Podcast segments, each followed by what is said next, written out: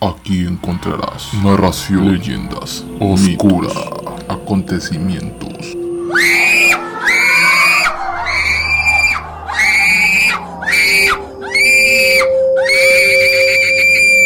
Narración oscura.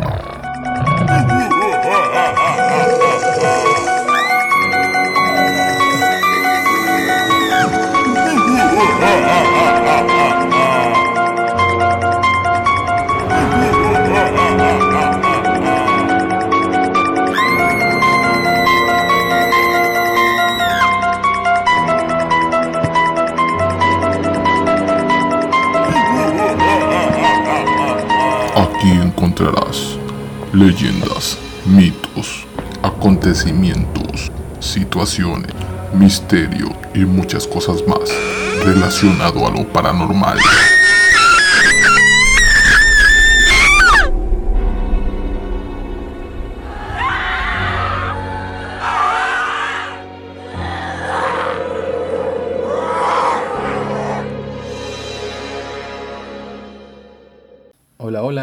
Nos encontramos aquí otra vez más en Narraciones Oscuras, su podcast favorito. Continuando, ¿verdad? Con esta temporada de leyendas.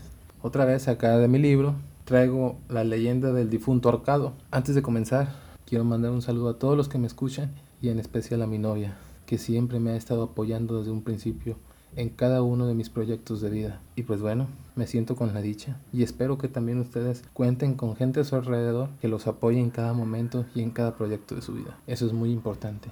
Bueno, damos comienzo.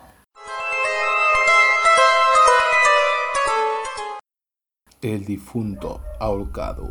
El domingo 7 de marzo de 1649, cuando la gente transitaba por las calles del reloj, más allá de las casas arzobispales, situadas entonces en lo que hoy es primera calle de la moneda, a las 11 de la mañana fue testigo de un hecho digno de convertirse en leyenda. Un caballero iba en una mula, en la que llevaba un indígena en las zancadas del animal, al cual sostenía para que no rodara al suelo. También llevaba el cadáver de un portugués y al son de las trompetas se hacía público el delito que había cometido en vida.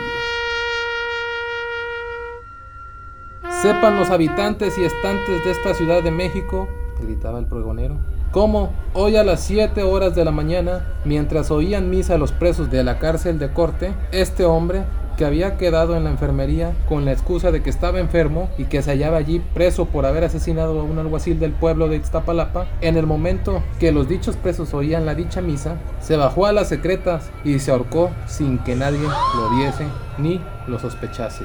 El pregonero tomó aliento y con la misma voz enérgica continuó. Acabada la misa y buscándolo los carceleros, lo encontraron como se ha dicho. Dieron cuenta a los alcaldes de corte y hecha averiguación de que ninguna persona lo había ayudado ni aconsejado a consumar en sí mismo tan temerario delito. Se pidió licencia al arzobispo para ejecutar en él la pena capital a que se había dicho era condenado por el homicidio del alguacil de Ixtapalapa, pues sin esa licencia no se le podía ejecutar por ser hoy día del Santo Doctor, pero al ser vistos los autos, se concedió el permiso para que fuera ahorcado en la plaza mayor de esta ciudad, para que sirva como escarmiento y de ejemplo.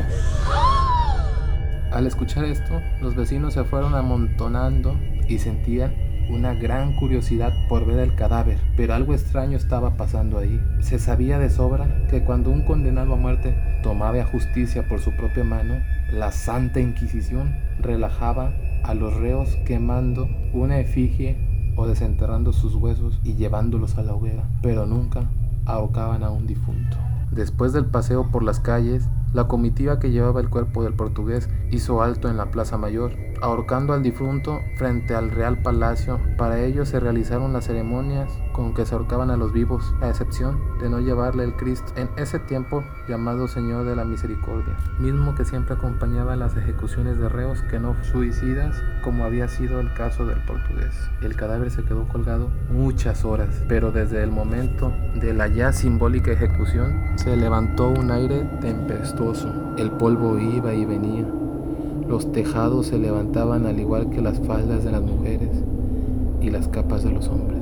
Les arrebataba los sombreros y las ropas se desprendían de las azoteas. Los aguanes eran removidos y el ruido en las puertas se llenaba con el azote de los tapetes que se marcaban. Era pues todo un acontecimiento. La intensidad del viento tocaba las campanas de los pueblos de par en par. Los vecinos estaban espantados y atribuían el huracán al crimen perpetrado por el portugués. Y como era domingo, los muchachos de la ciudad se olvidaron de sus juegos, prestando oídos a las consejas de los adultos. De ahí partió la idea de que era el mismo demonio, el portugués suicida. Con tan demoníaco pensamiento, fueron gritando a todo pulmón por las calles que el diablo estaba colgado, y en este tenor fue como llegaron a la Plaza Mayor, donde le hacían cruces al cadáver ahorcado, diciendo que era Lucifer y que por él rugía el viento y radiaba el polvo en furiosos remolinos.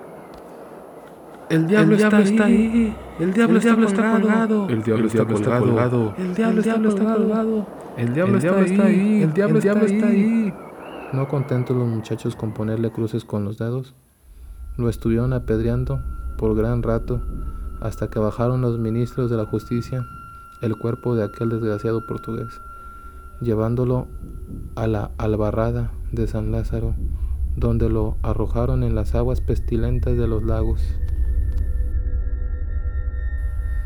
Y bueno, esta fue la historia, la leyenda, y espero que les haya gustado. No olviden estar al pendiente. Les comento que voy a estar subiendo podcast en punto de las 12.05 de la medianoche. Bye.